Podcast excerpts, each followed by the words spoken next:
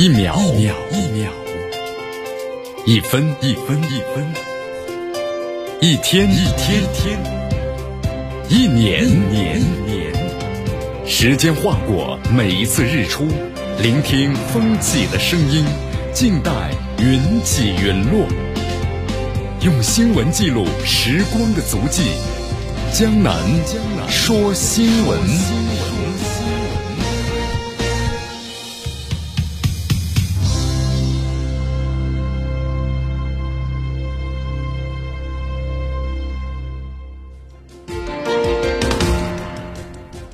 收音机前的听众朋友们，大家好，这里是江南呢为大家所带来的《江南说新闻》，据锁定 FM 九十六点七绵阳广播电视台新闻广播。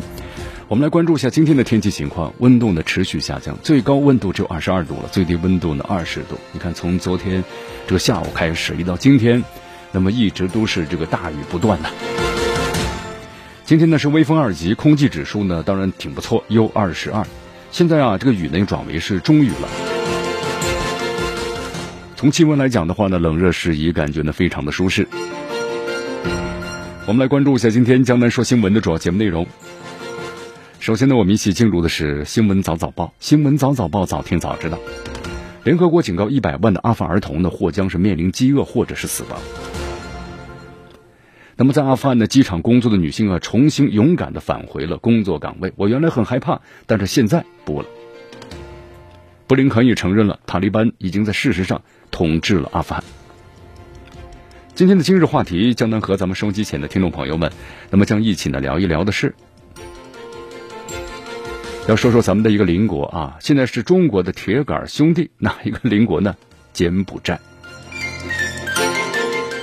好，大话体育，蒋秀全呢基本上已经确认卸任的中女足主帅了。那么足协高层呢正在甄选啊，斟酌。候选人，好，以上就是今天江南说新闻的主要节目内容。接下来呢，我们就一起进入新闻早早报，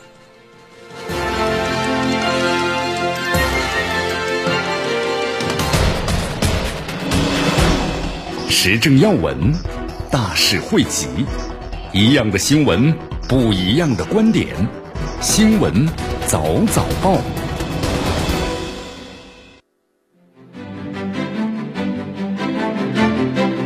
新闻早早报，早听早知道。下时间呢，欢迎大家去锁定和关注江南呢为大家所带来的绵阳广播电视台 FM 九十六点七新闻广播。我们先来关注一下，在昨天呢，根据媒体的报道，联合国高级官员呢，就是在昨天警告称，在冬天来临之际，那么数百万的阿富汗人呢可能会耗尽食物，一百万名左右的儿童可能会面临着饥饿，还有就是死亡的风险。你看这番话呀，是这个联合国的秘书长古特雷斯呢，在日内瓦召开了高级别的会议上的。这么说的，你看这阿富汗呢，我们说从八月份以来吧，我们说由于这个战乱的缘故嘛，那么导致了这个贫困率大大提升，因为你这这个国家你不稳定啊，不稳定，你任何这个市场它能够营业吗？不能够营业，那就没有工作，没有工作怎么会有收入呢？同时从这个八月份开始的时候呢，那么公共服务接近崩溃，在过去年中啊，有数十万的我们说阿富汗人呢，因为战争。逃离的家园也是无家可归啊！你看这阿富汗的战争一打又打了二十年了，对吧？苦难和不安呢？那么现在呢，还面临这些最危险的时刻。古特雷斯说到，三分之一的阿富汗人呢，不知道下顿饭到底到什么地方去吃。你看这段时间，我们说阿富汗的这个执政组织啊，塔利班也发言了，在喀布尔呢和联合国主管的人道主义事务的官员会晤之后，那么联合国已经承诺继续向阿富汗呢提供这援助。到目前为止的话。整个国际社会啊，向阿富汗呢提供了大约是十亿美元的援助。所以阿富汗这个国家呢，我们说首先就是第一要要稳定下来，稳定下来以后啊，才能进行和平的建设，这是肯定的。然后逐渐逐渐的恢复这个元气，毕竟是二十年了。那么同时现在的话呢，我们说这个塔利班呢和以前塔利班又不太一样了。和二十年前不一样了啊！我们说二十年前的话，塔利班就是完全是一个以宗教呢来治国的这么一个一个执政的组织。但是现在的话呢，我们说它更加的接近于这个国际社会了，同时在这个国际场合呢，不断的改变自己的形象。对，它是一个宗教，但是呢，我们说了，它更多的可能也要符合呢时代的一个发展。你看，在这段时间的话呀，大家非常关注这个国家。你比如说，女性是不是和男性平等？或者按照宗教的话，那女性就要戴上这个头纱，或者是在家里头出门的话，必须要有亲属来陪同，而不能够外出参加工作。但是现在的话，你看最新的消息啊，法新社报道，昨天呢，在这个塔利班接管阿富汗的首都不到一个月之后啊，拉比亚·贾马尔做出艰难的决定啊，这是一位阿富汗的女性在喀布尔，她决定啊，鼓起勇气回到了喀布尔国际机场，是继续上班。你看这段时间呢，这个阿富汗的宗教界人士啊都表示，就说女性朋友们，你们为了自身的安全，还是待在家里头吧。但是刚才我们所谈到的这个加马尔啊，今年三十五岁了，是有三个孩子的母亲，他们别无选择，他说我要用钱来养家呀。那么现在呢，他穿的是海军蓝的套装，而且化着妆。他说我在家里感到挺紧张的，啊，我感觉特别糟糕，但是我现在呢，感觉还是好多了。我们说在。上个呃八月八月份的时候嘛，当时塔利班就是攻进了我们说喀瓦尔，在这个喀瓦尔国际机场啊，有八十多名女性在工作啊。目前的话呢，有十二名女性重返了工作岗位。你看，女性朋友们对于阿富汗呢当时接管整个政权的话呀，感到还是挺震惊的，因为他们害怕，比如说塔利班执政之后的话，实行严格的宗教管理，那么女性的话是不是只能待在家里头？因为呢，他们这些女性啊，之前都在有工作，他们也是家里的唯一的经济支柱。你看，在接受采访的时候啊，这个加马尔啊告诉记者，他当时曾经挺害怕的，家人特别担心，就告诉他不要出去工作了。好，但是现在他挺放松的，也很开心，因为到目前为止的话呢，还没有任何的问题。啊，其实我们都知道嘛，在这个一九九六年到二零零一年，我们说就是在美国打进这个阿富汗。把这个塔利班赶走之前的话，那段时间是塔利班的统治。那么阿富汗的妇女权利啊，我们说当时呢被大幅度缩减了啊。但是呃现在的话呢，我们二十年以后了，塔利班重新执掌权力了。但是我们说这个组织啊，不像以前那么极端了。你看塔利班有教育部门，教育当局表示了，只要这个班级按照性别分开，或者用用帘子拉开，就是男女要分开，女性就可以进入大学啊。但是与此同时呢，女性同学还是必须要穿着罩袍，一种的覆盖全身的长袍。和遮脸的面纱，你看，包括咱们中国的女记者，当时也也问了这个塔利班嘛，就是我们作为这个国外的女性，到了这个阿富汗的话，需不需要穿这种的罩袍？啊，然后塔利班的发言人就说了，你们是外国人，不需要，啊，但是为了安全，你们还是穿上吧。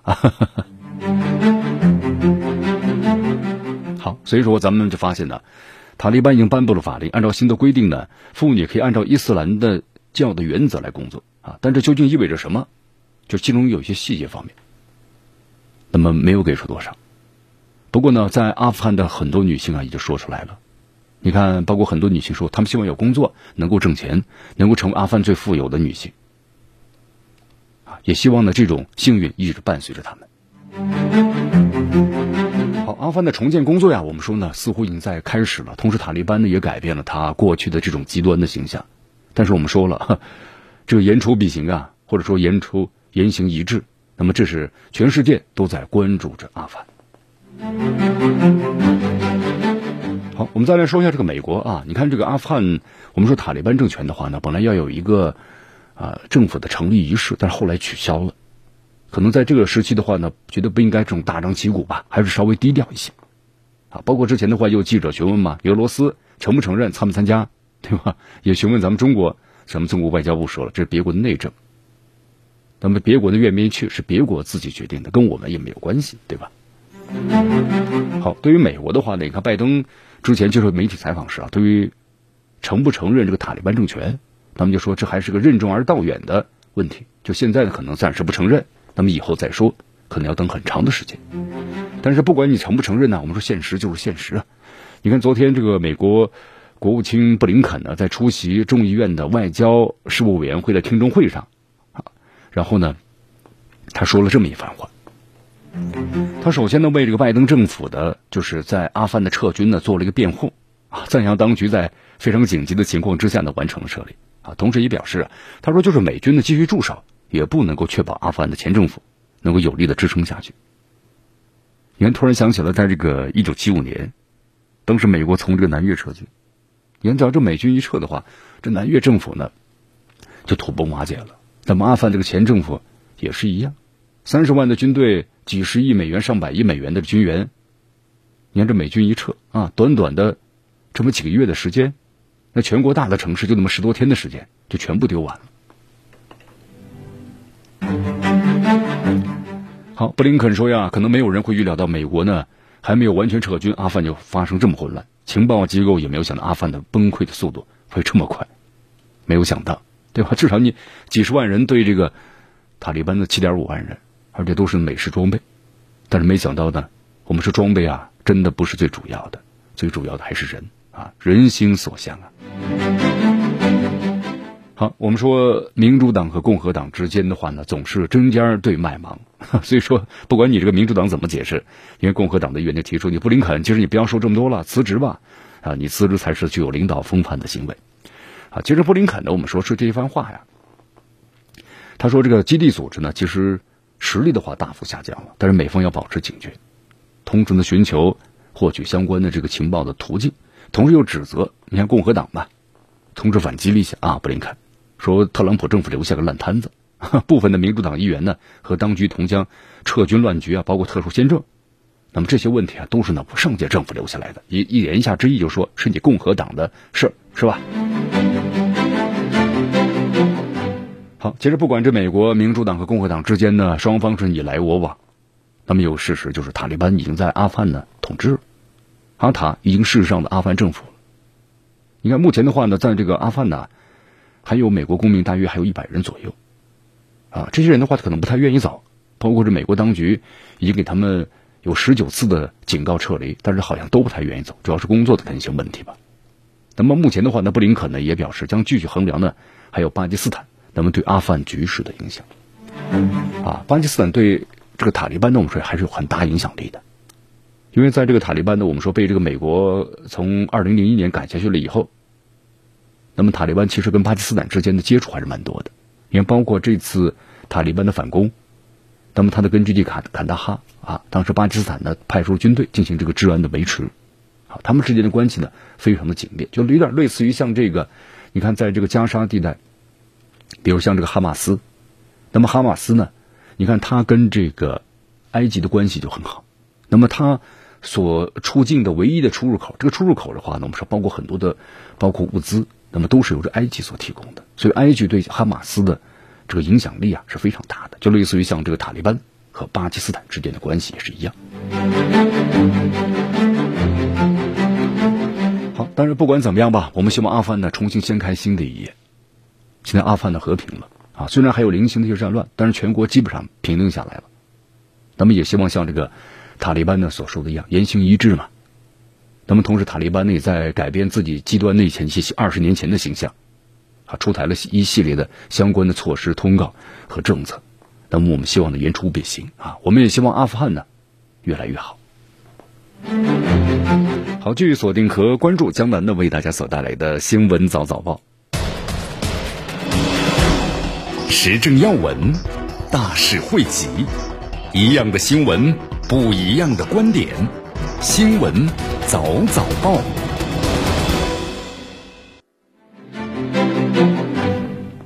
好，继续回到呢江南为大家所带来的新闻早早报，新闻早早报早听早知道，继续锁定 FM 九十六点七绵广播电视台新闻广播。好，这段时间咱们说一下这个一大澳大利亚说的蛮多的啊，我们说澳大利亚这个国家啊，为了迎合美国，那真的是无所不用其极啊。但是呢，我们说这个莫里森呢，其实有最大的错误，什么错误？他把这个主意啊打到了我们中国头上。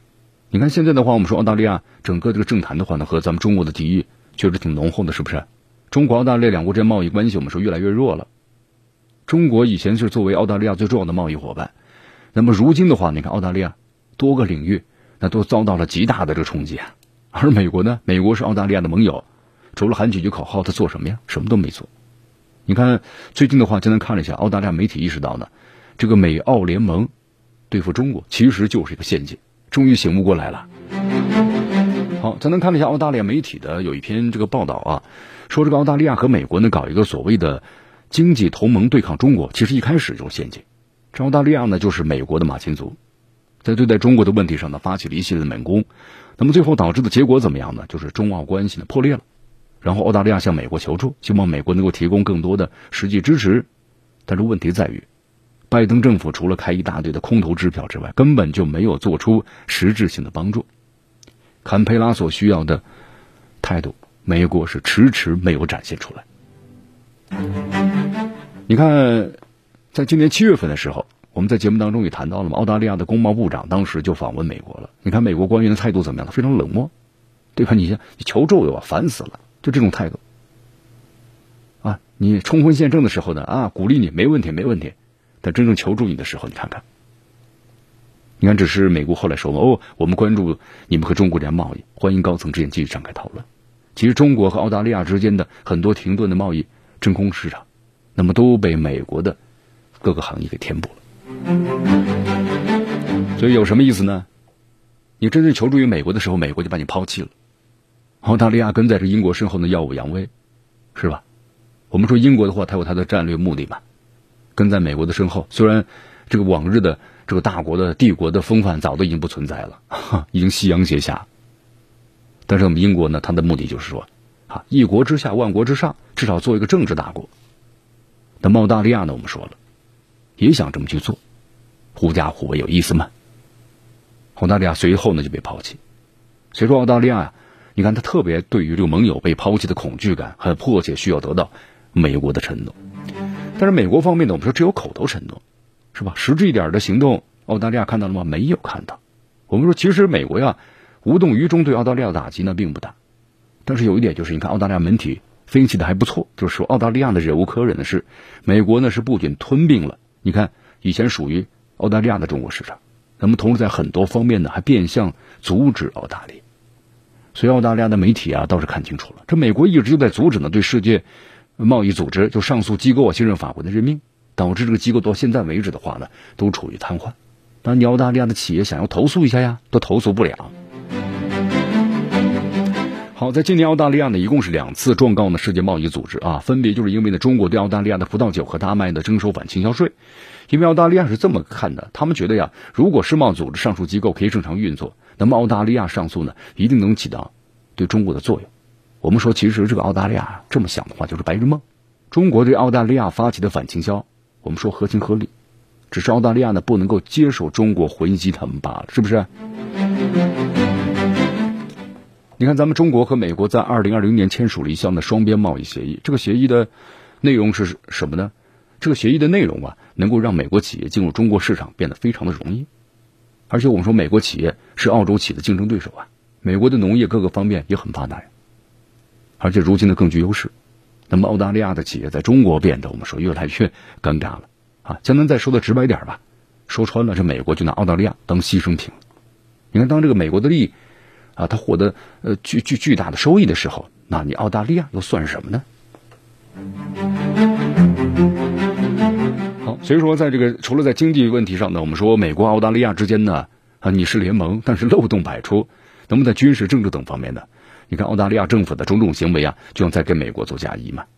最近这段时间，澳大利亚的外长佩恩还有这个防长啊达顿，先后都到印度尼西亚呀，还有印度啊，啊，然后都进行了这个访问，后来又跑到这个啊韩国，与这三国的外长、防长啊举行了二加二的会议。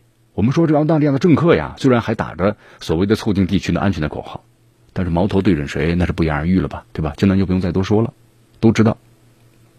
你看，这韩国媒体是这么说的啊？韩国媒体说，这个韩澳两国都背负着呢搞好对美对中国关系的课题，双方要加强的战略沟通。然后，这个澳大利亚呢又邀请这个印度参加呢他们所谓的这个护身军刀的军事演习啊。韩国也受到了邀请。你看，我们说这澳大利亚呢，明显是充当着什么呢？啊，说客。然后怎么样呢？拉拢印韩等国。而前一个这样做的国家就是日本，只不过呢，日本和韩国之间有矛盾嘛。所以澳大利亚来拉拢韩国就变得更加的适合。不过这里江南要说一下啊，有个问题，就是这韩国呢虽然和中国有分歧，但是对加入这个四方安全对话呀，其实韩国呢没有多大的这么一个兴趣。就连参加这个五眼联盟，韩国的表现呢非常非常的平淡，对吧？韩国也要有自身的这个国家利益啊，他要做出充分的考虑。那么澳大利亚充当美国的说客呢，我们说了一方面就是为了。扩充的美国亚洲小北约的规模，那么另一方面是为了自己啊积蓄力量。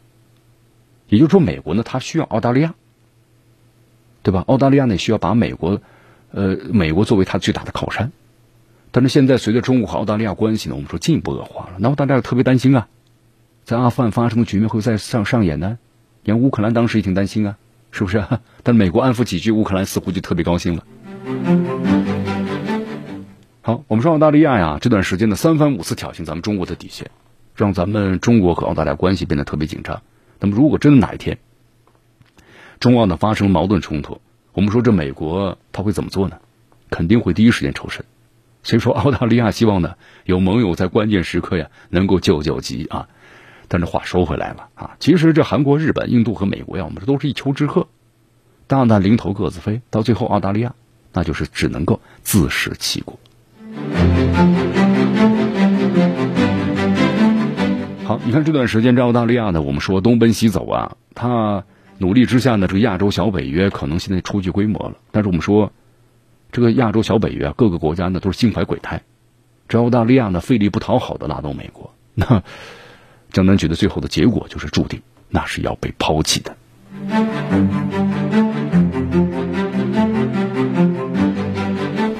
好，继续回到江南呢为大家所带来的新闻早早报，新闻早早报早听早知道，时政要闻，大事汇集，一样的新闻。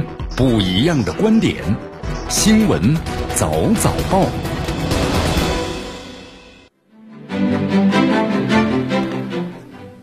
新闻早早报早听早知道。下时间呢，欢迎大家继续锁定和关注江南呢为大家所带来的绵阳广播电视台 FM 九十六点七新闻广播。咱们再来谈一下咱们的印度啊，呃，近邻印度。我们说印度这段时间呢挺忙碌，一个是国内新冠疫情啊都忙不过来了，同时呢还在。不断的发展它的什么的全球军事战略。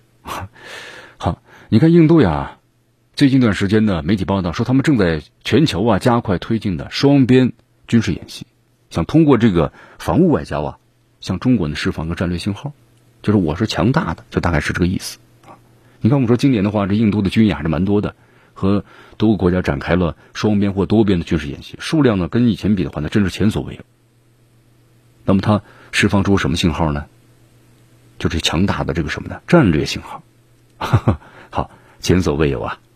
你还记得去年五月份的时候，这印度和中国呢，在这个边界地区和中国发生军事冲突，当时呢叫停了和中国的双边军演手拉手。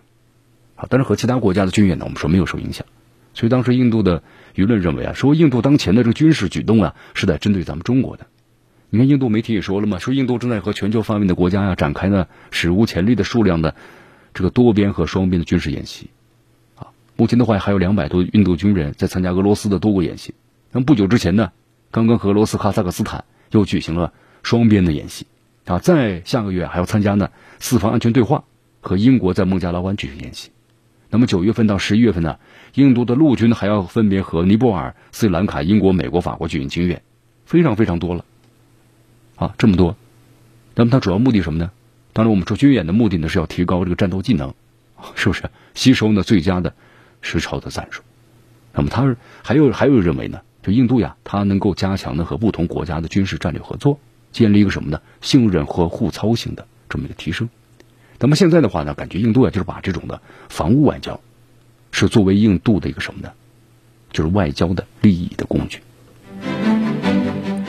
你其他的可能帮不上忙，你印度的经济呢就那么回事儿。那么通过这个军事合作啊，双方军演，咱们达到什么呢？一个呢互相交换利益的这么一个方式。你看，印度利用军演这个工具啊，把它的影响力扩展到包括非洲大陆啊，它就和这些国家呢不断的也有这样的军事合作。你看，其实我们说了，印度参加这么多军演的话呢。媒体分析啊，都是为了向房间里的大象中国发出信号。就印度寻求呢，包括在非洲它的存在，包括新源的地缘政治舞台上要威慑中国。因为印度的话认为它是个地区大国嘛，它也希望能够在全球能继续扩大它的话语权，包括影响力。那包括像土耳其也是这样啊。所以说印度的话呢，它的战略模式这几年我们说了都在发生变化。以前呢是保持沉默，但现在的话呢不一样。你看，以前印度呢是最早提出呢不结盟这个国家的口号的，但是现在呢，在各个国家之间不断的游走，而获取自己的利益。好，其实咱们中国外交部都说了嘛，中方一贯认为，国和国之间的军事合作应该是有利于地区的和平和稳定。那么，希望有关的国家，你们的军事行动能够有利于地区稳定和平，而不是相反。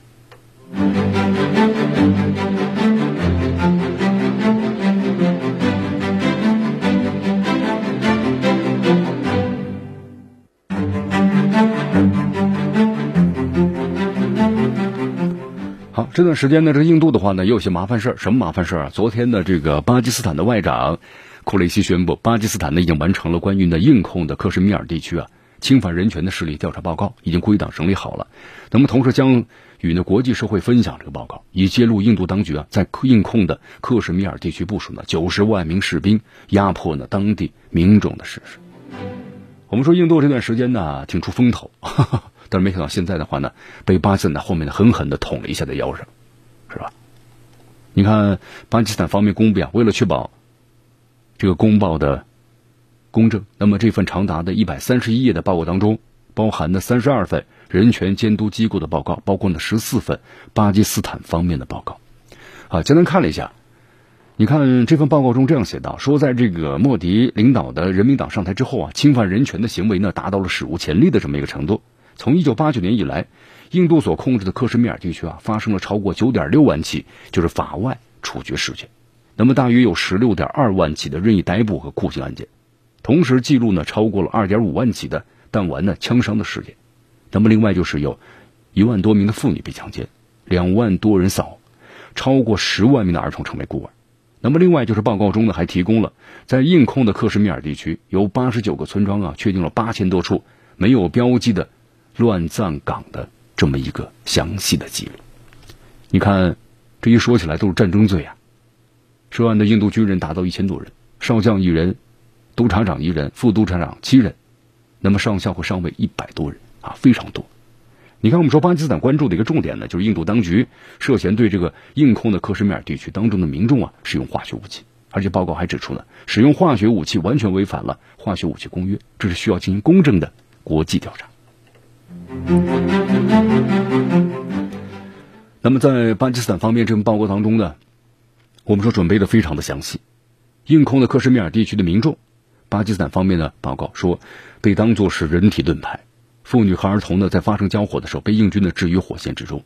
那么，有的人呢被迫睡在军营里，有的人被迫呢是挖这个雷区，那么青年人呢还会被绑在军用的吉普车上。巴基斯坦报告中还写到啊，是印度方面呢还使用狙击手和集束弹药。来伤害生活在实贡县控制附近的无辜的居民，其中有一名九岁的儿童，啊，十六名克什米尔人被印度这个狙击手的杀害。那么，另外当局呢还一直违反不准使用的急速弹药的国际禁令。从这个二零一九年七月份开始，印度当局故意使用的急速弹药攻击了实控县的十四个村庄，造成四人死亡，十四人受伤。你看这样的例子非常多啊。那么同时呢，报告中还公开了五个极端组织伊斯兰国 IS 训练营的 GPS 的地理位置坐标。那么其中一个就位于呢，在印度所控制的克什米尔地区的，就是古尔马尔格地区。好，因此的话呢，我们说这个巴基斯坦方面就要求联合国呢，记录涉及到战争罪行的个人，包括所属部队的名单，对其呢实施制裁。啊，他巴基斯坦方面表示说，我们希望呢，欧盟还有英国还有其他的国家。那么，根据各自的全球人权制裁的制度，对支持和实施战争罪行的印度当局来实行制裁。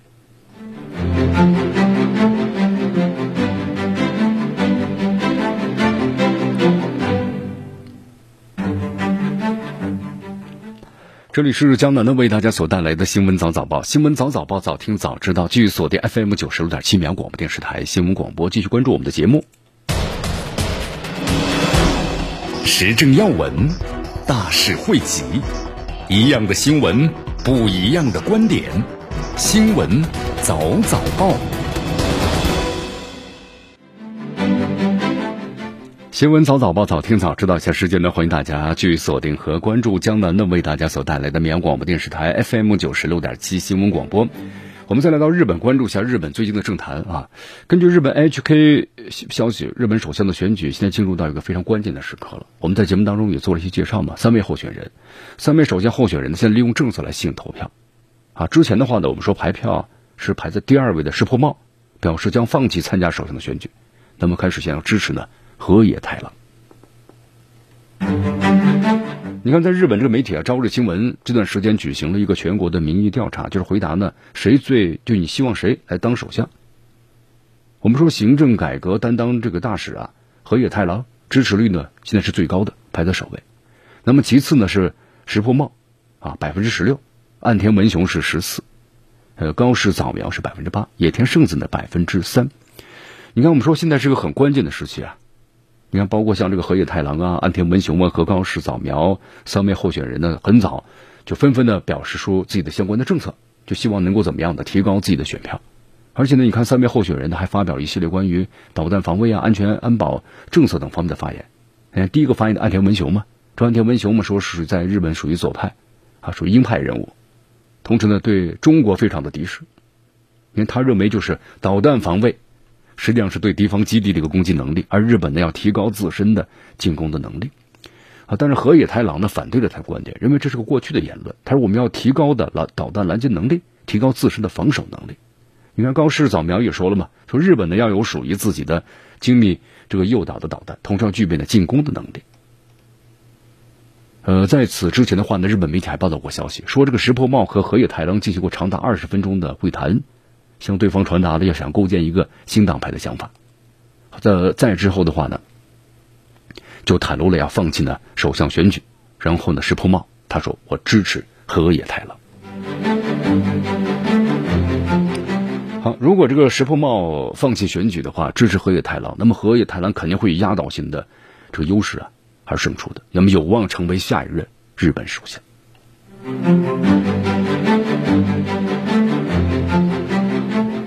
好，所以说这个政坛的话呢，我们说这个局势啊，瞬息万变，就跟这个交通 交通这个趋势一样的，可能这一分钟前和一分钟后啊，都都不太一样。你看，包括像这个白俄罗斯，我们说这个白俄罗斯啊，在此之前的话呢，遭到这个西方的一个重压，包括呢卢卡申科，卢卡申科呢，你看当选为总统之后的话呢，就突然反对派呢不承认，然后呢西方国家马上就抓住这一点，就说你的选举啊是无效的。那么当时白俄罗斯经历了一阵的重。震荡，然后在这个俄罗斯的那么力挺之下呢，挺过了难关啊，现在逐渐的是稳定下来了。你看，我们说白俄罗斯的话呢，就完全的是啊，就是怎么样呢？我们说，咱们就坚决站在了俄罗斯这一边，这是肯定的。我们说个地缘政治的问题。那么像乌克兰的话，我们说待会儿在节目当中还要谈到这个乌克兰的问题啊。那白俄罗斯现在呢，你看表明自己的决心啊，也向俄罗斯进口了 S 零零防空导弹系统。我们说这个和土耳其等国有点不太一样。我们说白俄罗斯和俄罗斯啊，那关系相当的密切。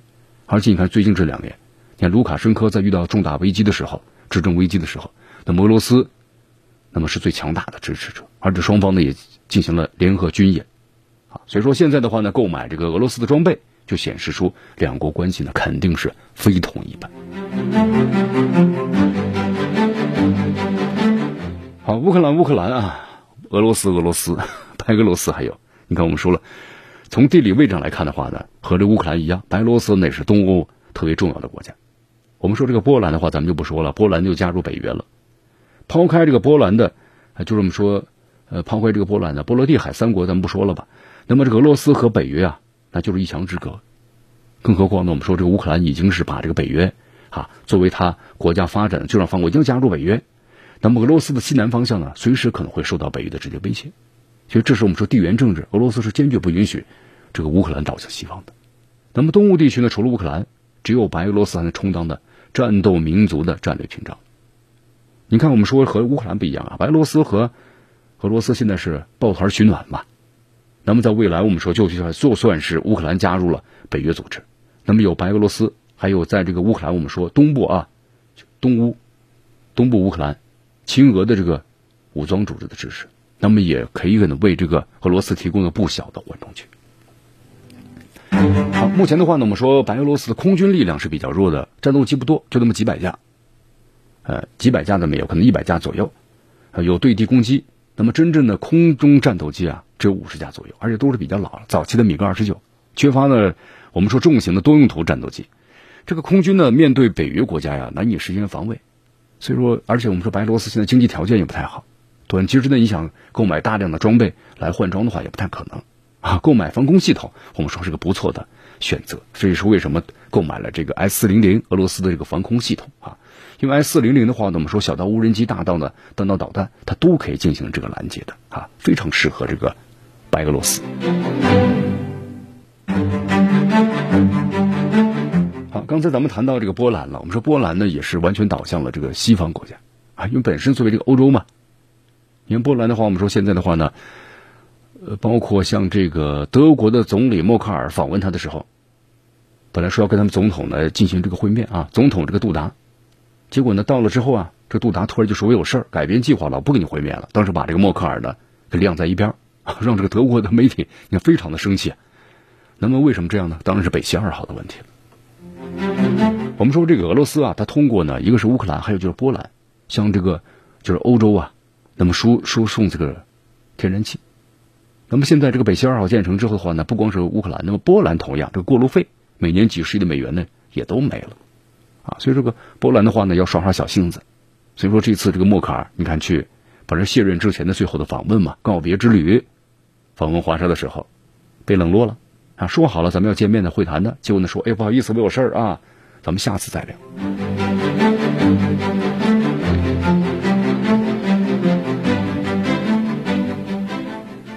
当然这个媒体双方分析的不太一样。啊，波兰方面决定以这种方式回应默克尔，是因为此前呢没有邀请这个波兰的总统杜达呢参加这个柏林的政府的磋商。啊，当然呢，还有这个波兰非嗯媒媒体的分析说，波兰总统呢自就为了抗议北溪二号天然气管道，包括德国政府呀对这个波兰政府呢不友好的态度。你看，不管是乌克兰还是这个波兰的话，都特别倾向于这个美国和西方国家。所以说，在这某些方面的话呢，那必然会包括和德国，德国最近几年话特别务实啊。你看，我们说了，像这个默克尔的话呢，是一位非常的中性偏右的这么一个政党的领袖。就是在这样的一种温和的状态之下呢，德国你看这十多年的时间发展的非常棒啊。那么，如果要是极端呢？你极端的德国能有这样的一个经济上的成就吗？没有这样的成就。所以，他这样的一种成就的话呢，啊，包括呢极右，就是我们说了偏温和的状态，那么就导致了像波兰的或乌克兰啊这样的倾向于这个美国和西方的非常极端的一种方式。跟他们的呃方式呢不太相符，所以说和之间的关系呢，当然就会有间隙。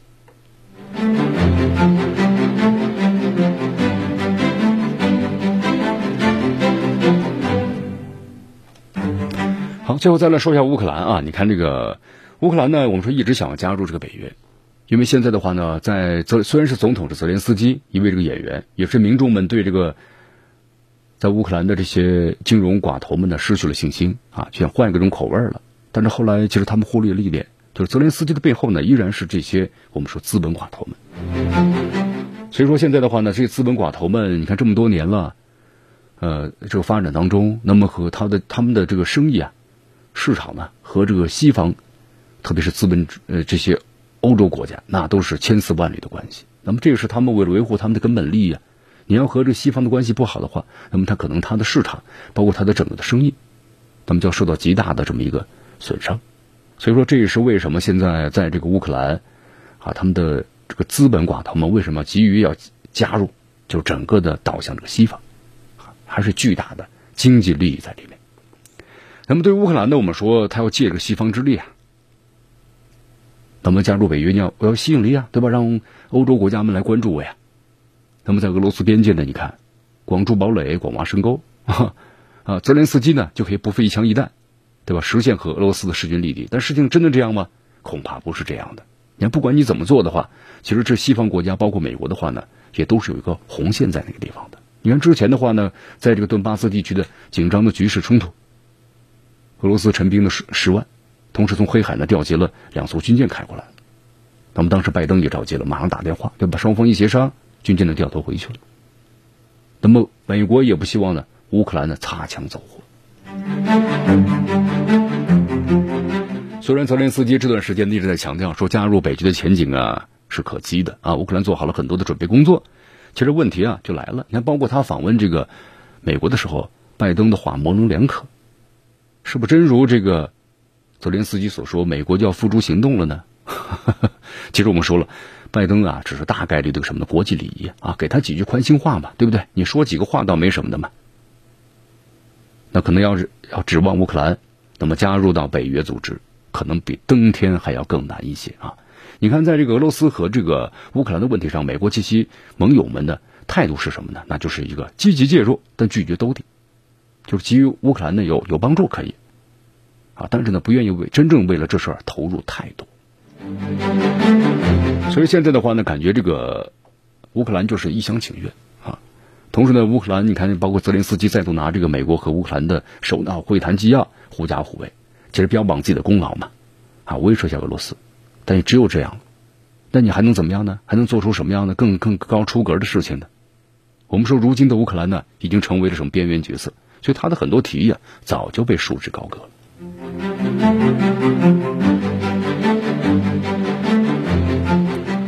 好，所以说现在乌克兰的现状啊，根本是不具备加入北约的资格。